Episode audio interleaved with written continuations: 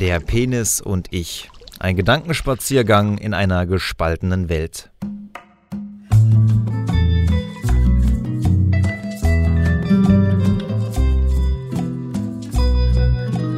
Ein Strauß Fische, ein Strauß Fische, ein Strauß, ein Strauß Fische, Strauß Fische. Sarah setzt eine kleine Spritze an. Die Nadel ist extrem dünn, soll ja auch nicht wehtun. Wie ein trauriger Aal hängt der sonst so stolze Krieger Richtung Boden. Sarah umfasst den Schaft und piekst mit der Nadelspitze in den schlaffen Schwellkörper. Die Betäubung fängt an zu wirken. Jegliches Gefühl entweicht aus dem männlichen Stolz. Bist du dir ganz sicher? fragt Sarah, bevor sie zum Skalpell greift. Ein Nicken bestätigt ihr Vorhaben. Es kann also beginnen. Hast du schon mal gesehen, wie ein Wildschwein ausgenommen wird? Mitten im Wald, nachdem das Tier erlegt wurde, hängt der Jäger den leblosen Körper über ein improvisiertes Gerüst, setzt mit dem Messer an und schlitzt das Tier vom Genital an bis zum Hals auf. Die Gedärme fallen ihm entgegen, sein gesamter Oberkörper ist mit dem flüssig-metallischen Rot beschmiert. Überall dieses Blut. Es sieht aus, als wenn gerade eine Granate inmitten eines Containers randvoll mit überreifen Trauben explodiert wäre. Ein ähnliches Bild zeichnet sich unter Sarahs Fingern ab. Zuerst klemmt sie mit einer Art Schlaufe die Blutzufuhr zum Penis ab. Ihr müsst euch das wie ein kleines Lasso vorstellen, das elegant um Hodensack und Glied geschlungen wird. Mit dem scharfen Chirurgenbesteck sticht sie unterhalb der Eichel ein und schlitzt den Penis entlang der Länge auf. Der komplette Schwellkörper liegt längsseits geöffnet zwischen den zuckenden Schenkeln. Ein Problem stellt natürlich die Harnröhre dar. Klar, die ist ja auch ziemlich in der Mitte. Aber keine Sorge, da gibt es verschiedene Methoden, je nach Vorliebe und Künstler. Sarah entscheidet sich für den neuesten Trend in Sachen Penisspaltung. Die Harnröhre wird angeritzt bis zu dem Punkt, an dem die Spaltung beginnt. Im Stehen pinkeln ist dann halt nicht mehr möglich. Oder es gibt halt eine Riesensauerei. Ist dann eher so eine Art Verstreumodus als ein harter Strahl. Aber es gibt ja auch an jedem Duschkopf verschiedene Einstellmöglichkeiten. Warum soll es mit deinem Penis dann anders sein? Um das Vorgehen nochmal etwas bildlicher zu beschreiben. Man kann sich das ein bisschen wie diese lustigen Wiener auf Kindergeburtstagsfeiern vorstellen. Die Würstchen werden angeschnitten, eingeritzt und auf den Grill gelegt. Die beiden Enden rollen sich dann ganz witzig auf. Das ist der Hit auf jeder Party, echt, diese, diese verrückten Würstchen. Aber zurück zu dem, was da unter Sarahs Fingern passiert. Nachdem der Penis bis zum Ansatz in zwei längliche Lappen aufgetrennt wurde, beginnt die gelernte Bodytransformerin, die Blutgefäße zu vernähen und kleinere Äderchen wegzulöten. Der Geruch von verbranntem Fleisch und getrocknetem Blut liegt in der Luft des Behandlungsraums. Hier muss Sarah sehr behutsam und exakt vorgehen.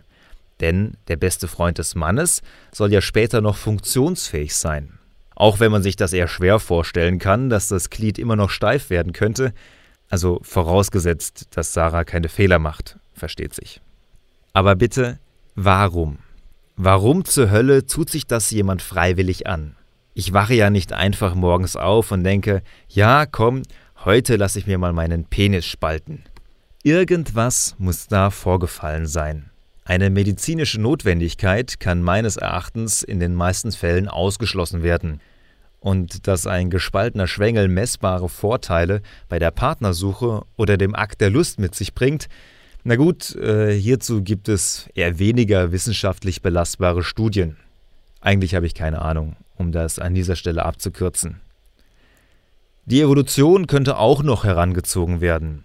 Immerhin hat sich der Mann über zigtausende Jahre hin zu einem Monopenisgeschöpf entwickelt. Natürlich gab und gibt es immer wieder besondere Männchen, die ein zweiköpfiges Ungeheuer in ihrer Hose spazieren tragen. Aber das ist dann doch eher die Ausnahme. Was also treibt einen Mann zu einer Penisspaltung?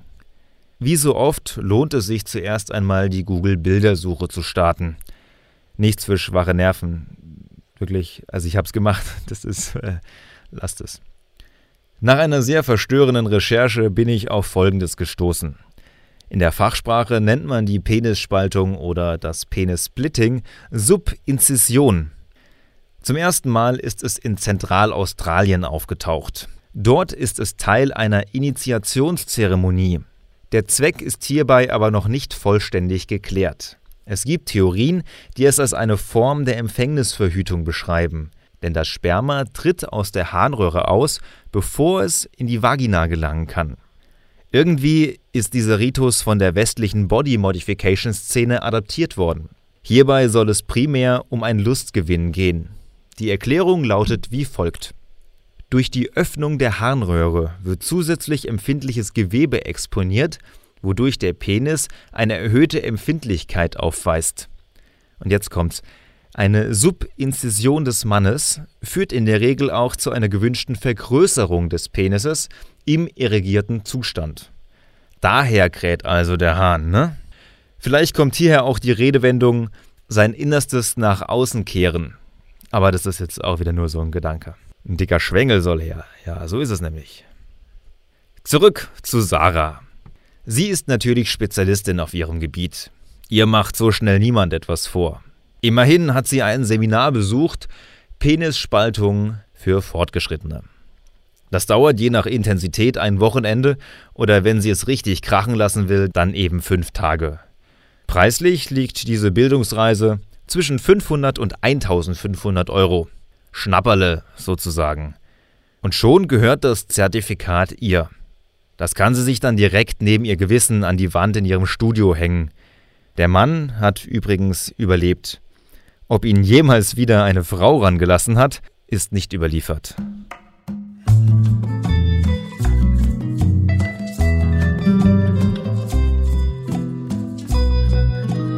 Ein Strauß Fische, ein Strauß Fische, ein Strauß, ein Strauß Fische, ein Strauß Fische.